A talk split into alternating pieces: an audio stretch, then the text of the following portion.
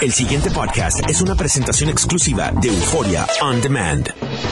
WKAQ 580, expertos en análisis y noticias, presenta a los licenciados Luis Pavón Roca, Carlos Díaz Olivo, en WKAQ Analiza.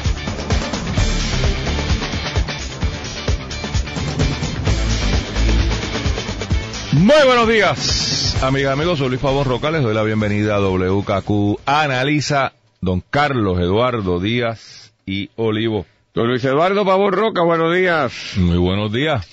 Eh, fin, fin, de semana lleno de noticias interesantes. Eh, los estadistas cogen par de bofetas.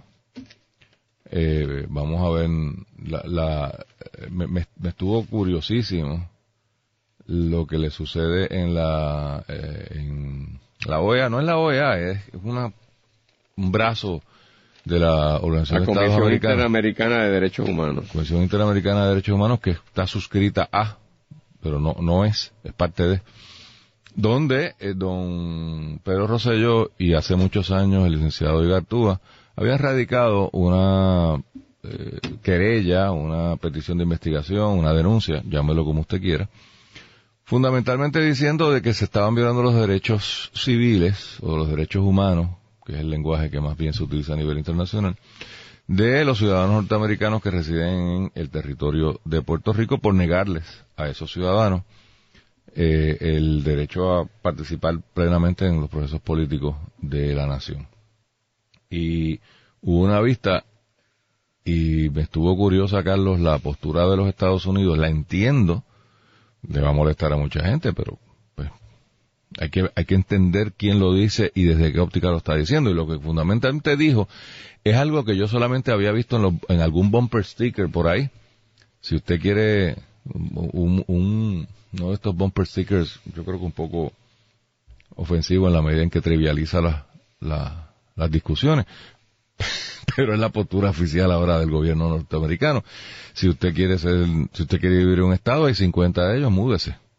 Y eso es lo, la postura oficial del gobierno de Estados Unidos, según su portavoz en ese proceso, de que sí, o sea, ellos aceptan, eh, eh, digo, y no hay de otra, porque la realidad es que si usted vive en Puerto Rico, usted no puede votar por el presidente, usted no puede votar por senador, usted no puede votar por, por congresista, o sea, por, por representantes de la Cámara. Eso es un hecho eh, innegable.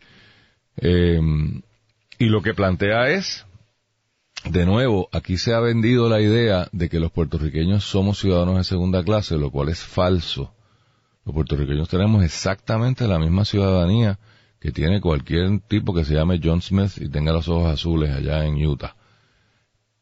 Si usted vive en Puerto Rico, llámese John Smith o Luis Pavón Roca, usted no tiene el ejercicio pleno de esa ciudadanía en cuanto al proceso político.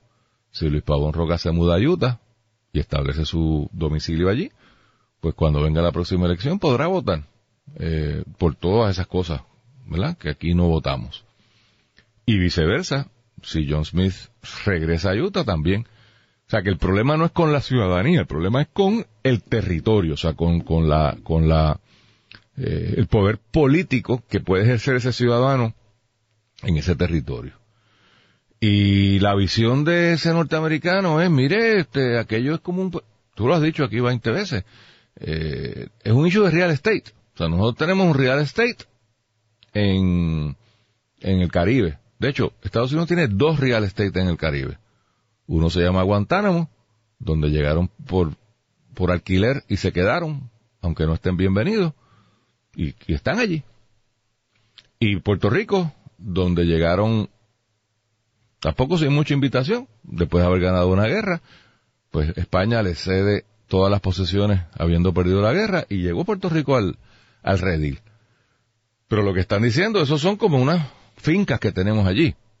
Y, y allí usted como ciudadano puede estar. Ah, es verdad. Allí, desde allí usted no puede votar. Usted quiere votar, venga para acá. Hay 50 alternativas para que usted vote. Eh, creo que depende cómo jueguen con eso ahora. Eh, y, no oí más, tal vez Carlos tú me puedas decir si hubo ¿Qué, qué dijo Rosselló? No digo yo el gobernador, sino el padre, que era el promovente de la cosa, o qué dijo el licenciado Igartúa, o cuál es el próximo paso. Pero está claro que para los Estados Unidos, ah, no hay un problema de derechos humanos, no hay un problema político, hay un, se vuelve a hacer referencia al autogobierno, al home rule, al, al, al gobierno propio, cada día más limitado por la Junta, eso como que no lo dijeron. Pero de nuevo, noten que hay una consistencia en las posturas, que es, esto es un pedazo de tierra, allí hay seres humanos, los seres humanos son ciudadanos, pero mientras escojan esos ciudadanos vivir en ese pedazo de tierra, pues no pueden pedir más. Es lo que, lo, lo, lo que digamos nosotros. Y, y, ahí está la, y si a usted no le gusta, montase en un avión y arranque para acá. Bueno, lo que pasa es que lo que Estados Unidos presentó allí es totalmente consistente con su postura eh, eh no solamente histórica, jurídica e institucional, de que el estatus que ellos llaman territorial, que el resto del mundo le llama colonial, es un arreglo completamente constitucional, Correcto. de acuerdo a su constitución, y por lo tanto es válido, y por lo tanto no hay ningún problema, y eso es lo que sostiene, la constitución contempla unos territorios que el Congreso tiene un poder plenario sobre ellos, y como lo contempla la constitución, no hay ningún problema. Eh, y como tú dices, si tú quieres que tener eh, unos derechos como un Estado, en un territorio no es, te, pues te mueves a un Estado y lo tienes. Tiene. Claro, pero eso o sea, es un, pregunta, un, un, argumento que va de el issue sustantivo importante, ¿no? Uno, desde el punto de vista ya humanitario y tal vez de, de, de derecho internacional, si es posible una comunidad de seres humanos compuesta por 3 millones ser desprovisto a perpetuidad del pleno disfrute de una participación en, en, el arreglo comunitario, jurídico y de gobierno de la comunidad que controla y decide si y eso es aceptable. Y que la alternativa sea que los 3 millones se muden. Y que porque no, por correcto, porque no es viable trasladar una comunidad completa de esa naturaleza. Ni siquiera los indios pudieron hacer, los nativos americanos lo pudieron hacer en, el valle, el, trayecto, ¿verdad? De, de, lágrimas que lo llevó hasta Oklahoma. Pues imagínate tú, este, lo, que está en la isla, aun cuando ya más de la mitad de nosotros está por allá.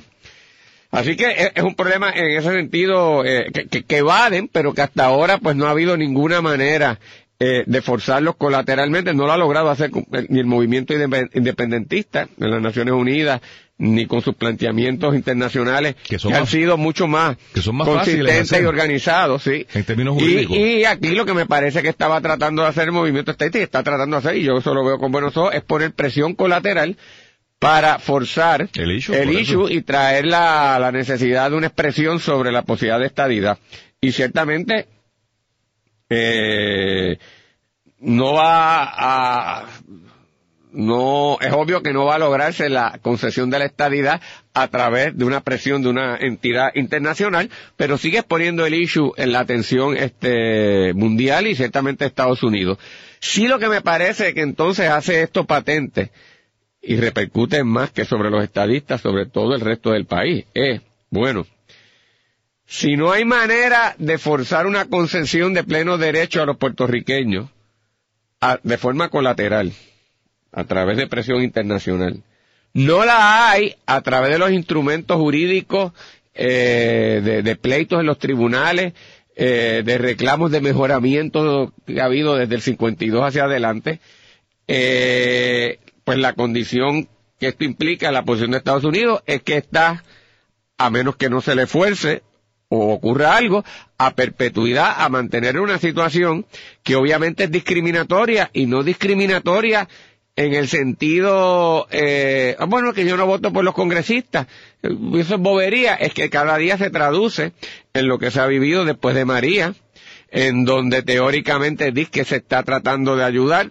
más sin embargo se, se, se retrasa eh, el suministrar la, las ayudas, eh, tú ves un, un, un manejo que no es comparado con el resto de los estados de la Unión, a pesar de que teóricamente esas ayudas deberían estar de forma similar disponibles, ve un desinterés mayor en los casos de Puerto Rico, pues entonces lo que te está diciendo, eso es así, y ustedes están sujetos a esto, y lo que te demos es lo que te damos, y no te quejes. Y entonces la pregunta eh, no es a los estadistas, es al país. Y nosotros estamos contentos con el sostenimiento de esa situación. No es que ya no votemos por un congresista, es que poco importa lo que pasa, te daremos la ayuda como podamos, cuando querramos y en la medida en que querramos no te quejes porque después todo es una, una de estos. Ustedes son eh, este tienen no tienen ningún tipo de control malversan fondos pues no confío en ustedes esto es lo que hay. Eh, no vamos a darle un estatus digno ustedes no controlan la frontera tampoco tienen participación en, en, en, en la decisión y eso es así. Y si este país está contento con esto y si está dispuesto a aceptarlo y si llega a perpetuidad feliz con esto, ah, pues mira qué bien. Este, yo lo que me parece es que cada día se torna más eh, insostenible esto. Es decir, Estados Unidos lo sigue forzando y lo sigue manteniendo. Cada día se le hace más, yo creo, difícil eh, poder sostener que a perpetuidad tú puedes mantener eh, en, una situación ya que humanitariamente ha sido cuestionada. Eh, lo, que ha ocurrido aquí. ¿Cuánto, ahora la pregunta es, ¿cuánto podrá aguantar Estados Unidos? Yo no creo que Estados Unidos va a aguantar más. Y yo lo he advertido aquí y lo creo honestamente. No lo va a aguantar más y el camino va a ser, yo no quiero esto y váyanse. La pregunta es, ¿qué vamos a hacer los puertorriqueños? Y si los puertorriqueños estamos conteste de que ante esa situación el camino es, porque ciertamente no va a venir una estabilidad. Es muy difícil y, llena de obstáculos. A Leda le han dicho, no hay break de ninguna manera. Lo único que te dicen es, aguantas lo que quieres, con todas las humillaciones que tienes que aguantar, con todos los epítetos, y cuánto eso lo se puede aguantar y cuánto ya eso es aceptable, yo creo que ya cada vez no lo hay. Eh, y si lo podemos aceptar, ¿cuánto tiempo más lo va a poder aceptar Estados Unidos? Y si eso no lo acepta, ¿cómo nosotros lo manejamos? Esa contestación no la ha dado nadie. O sea, y yo creo que eso es, de ser, en otras palabras, yo creo que lo que surge de aquí es un mensaje a qué vamos a hacer nosotros como país.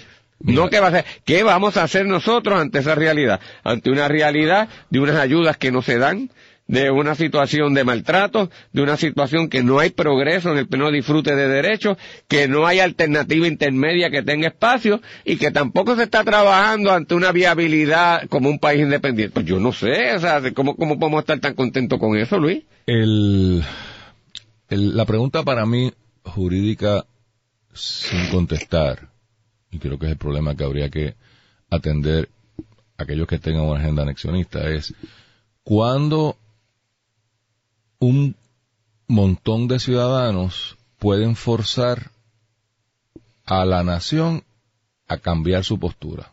Y me explico. Y tú usaste este ejemplo una vez y lo voy a traer ahora yo. Si los Estados Unidos, como de hecho hicieron, mandan a un hombre a la luna y el señor se parquea allí en la luna y reclama poder votar por el presidente y tener derecho a dos senadores, y me imagino que un solo congresista porque es por población y él es el único ¿Podría tener un reclamo válido ante los foros internos legales? Obviamente no. ¿Podría ir a un foro internacional y hacer el reglamento? No. Ahí, ahí nos queda claro, ¿no? Sería como una locura. Y si hay 100 ciudadanos norteamericanos y hacen el mismo reclamo, y si hay mil, y si hay 3 millones, ¿dónde, dónde el hecho de que se congreguen muchos ciudadanos de una nación obliga a que esa nación y, esto, y, de nuevo, les estoy diciendo cosas que sonarán raro, pero hay, hay países que, que dan ese reconocimiento. Les voy a dar un ejemplo con la República Dominicana. En el proceso legislativo dominicano hay representantes del exilio. Y aquí en Puerto Rico se eligen, no recuerdo ahora el número, creo que son uno o dos, en los Estados Unidos hay dos o tres, y, votan los dominicanos que residen en, en, fuera de, la República y tienen un representante, tienen un senador, no sé si se llama diputado o congresista, como se llame, pero está sentado allí junto con nosotros, es como si fuese una especie de, eh, de, provincia, ¿no? de ultramar. Bueno, pues hay un reconocimiento de un derecho político de unos ciudadanos que no están reclamando anexión y están reclamando, están reclamando participación política en, en su país de origen. O sea que no, a- hay algo de eso por ahí que hay que discutir. Pero- Lo que pasa es que pero- Estados Unidos se ha negado. No, no, no, Luis, o sea, pero se ha negado y con justa razón porque tú tocas un punto. Yo, yo estoy claro que si aquí los que genuinamente eh, entienden que la alternativa es la estadidad ante la independencia, si unieran y generaran esa presión que tú dices, la cosa sería distinta. Lo que pasa es que no hay unión. Que eso no ocurre porque, porque no ocurre, porque curiosamente aquí hay una minoría bien minoría que legítimamente entiende que el camino, no importa lo que sea, debe ser la independencia. Por lo tanto, es de salida inaceptable la estadidad. Hay un segundo sector que es por puro interés económico, le importa tres demonios. Cuestión política, patriótica, estadidad, independencia, es que mi guiso y, y- y mi, y mi- y mi- y mi subsistencia económica y mi comodidad de vida eh, y, mi estilo de vida de, de- de gran interés económico es con el arreglo actual y no voy a dar paso a los demás. Pero hay estadistas en ese. Sí, no, estadistas no, no son nada, esos son Por eso bolsillos, son- bolsillos, por eso tiene una segunda guerra. son muchos. No son tanto, Luis. Hay, hay, entonces hay una inmensa masa, hay una inmensa masa que ha sido bombardeado con efectividad por esos dos sectores, que son como los homosexuales por mucho tiempo, que les hicieron y les vendieron en su mente que la tendencia que sienten de ser homosexuales, eh, la- el, el adeso natural que les sale es un pecado, no es socialmente aceptable, que va a ser peor, que te van a condenar, y se ha autorrestringido y viven en el closet. Aquí hay una cantidad masiva de estadistas de closet, que no son los del PNP, que no se atreven a decirlo porque se te aseguraría que se están traicionando a sí mismos, a su familia, que sería vergonzoso, Pero que los van a burlar. de closet o son pancistas de closet. No, no, son estadistas de No, closet. no, No, son- pero, pero incluyo, no, no, yo creo, enorme. Y esa, ah, pero a la, la- la- la conclusión final de esto, Luis, es que por las razones que sea, no defienden la estadidad, no están dispuestos a crear la presión tuya y por lo tanto, la consecuencia va a ser que el grupo que no tiene la, la posición, la postura real, que va a ser este, el grupo sector independentista, va a lograr prevalecer a la cansada. ¿Por qué? Porque el arreglo intermedio, que podía ser el arreglo que mucha gente podía más o menos torear y aceptar en lo que algo venía en el futuro, ya no hay espacio. Y el arreglo intermedio que están dispuestos a dar es uno totalmente indigno y que ciertamente no es suficiente para atender la situación. Por lo tanto, creo que por sin querer, sin estar preparado y sin esto, no, va, va a llegar la otra alternativa porque no estamos dispuestos a luchar por nada, Luis, por, por las otras alternativas. Yo, Así que, yo discrepo de ti. bueno, pues, Eh, si, si- déjame- si- si no vendría otra cosa que yo no la veo, no, Luis. no, no, no, es que no va a venir nada. Pues, por lo tanto, se va a quedar la- sí, este- pero no va, pero no va a haber yo no creo que Estados Unidos pueda sostener esto más. Sí, No, no. Ellos, ellos no tienen un problema, Carlos. Ah, bueno, eso, tú- eso eh, es lo que... eh, sí, tú tienes desde- razón. Desde la óptica de ellos. Por eso es que crear la crisis es una alternativa, pero dicen que van a crear la crisis, pero no crean ninguna crisis. Le escriben No, no la, pu- no la pueden crear porque no hay No el cuerpo masivo para hacerla tampoco. No, es que las crisis tú las creas, punto.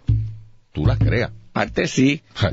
si Gandhi se hubiese sentado a esperar, todavía estaríamos En parte sí, O sea, en parte eh, sí, pero es que la crisis. tienes una gente que los han bombardeado. En, en eso el movimiento independentista ha tenido razón.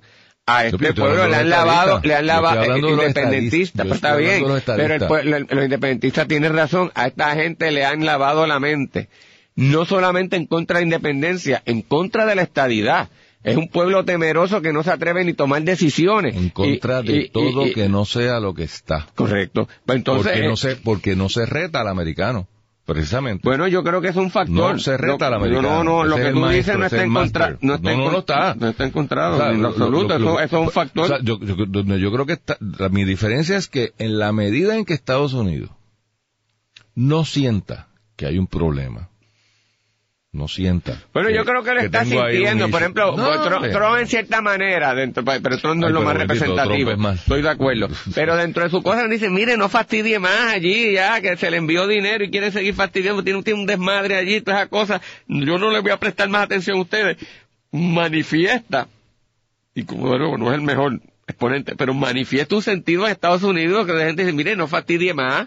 O sea, pues si no quiere, váyase. Eh, Y ese sentimiento yo Por creo eso, que, pero- que va a ir creciendo. Pero de ahí a que... ¿Qué es lo que me- qué es lo que están diciendo ahí en, en esta en esta comisión?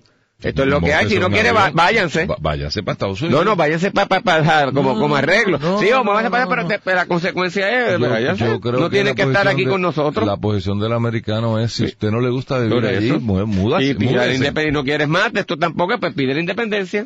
El pasado podcast fue una presentación exclusiva de Euphoria On Demand. Para escuchar otros episodios de este y otros podcasts, visítanos en euphoriaondemand.com.